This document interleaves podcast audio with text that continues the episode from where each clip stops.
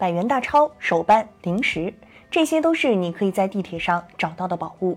最近，地铁寻宝游戏在北上广深等城市走红，网友们将一些小物品放在袋子里，然后藏匿在地铁的多个角落，再通过社交平台发布视频及文字线索，其他网友可以根据线索进行寻宝。据调查。该活动变体自一位手工博主发起的遗失的 AirPods 活动，将其烧制的一批无线蓝牙耳机彩陶制品随机散落在地铁各个角落，等待有缘人前去寻找。起初在北京风靡一时，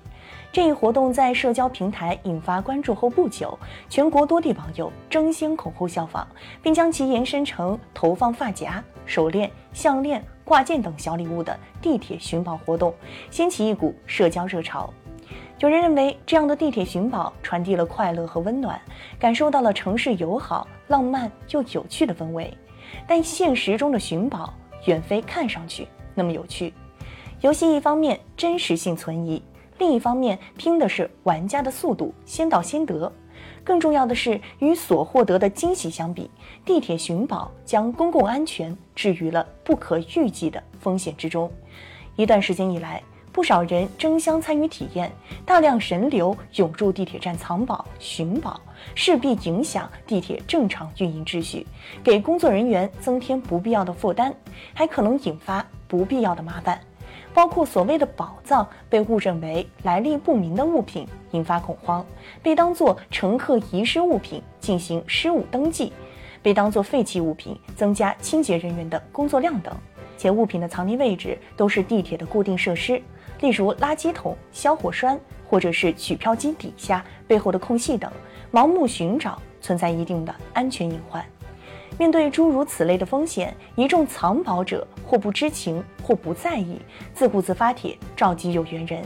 甚至他们中不少是售卖手工等作品的商家，通过发起活动来引流。而对于各大平台来说，类似的热门话题也早已成为一串诱人的流量密码。为了所谓的高点击、活跃度，他们多数时候也失去了从严审核的动力，甚至铤而走险，将一些话题热度较高的寻宝帖推荐至首页。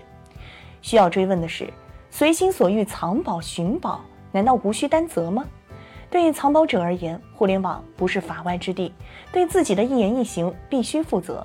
倘若这里面还掺杂了其他利益考量，比如为自家生意引流等，更是要承担相应的法律责任。对平台来说，发布审核与提醒义务不可推卸。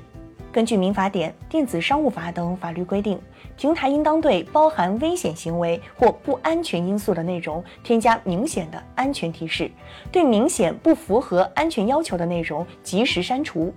为了流量而推荐引流存在安全隐患的活动，本身就是监督管理示范。至于眼前的问题是，倘若不对地铁寻宝加以干预，很可能会产生破窗效应，让更多的人参与其中。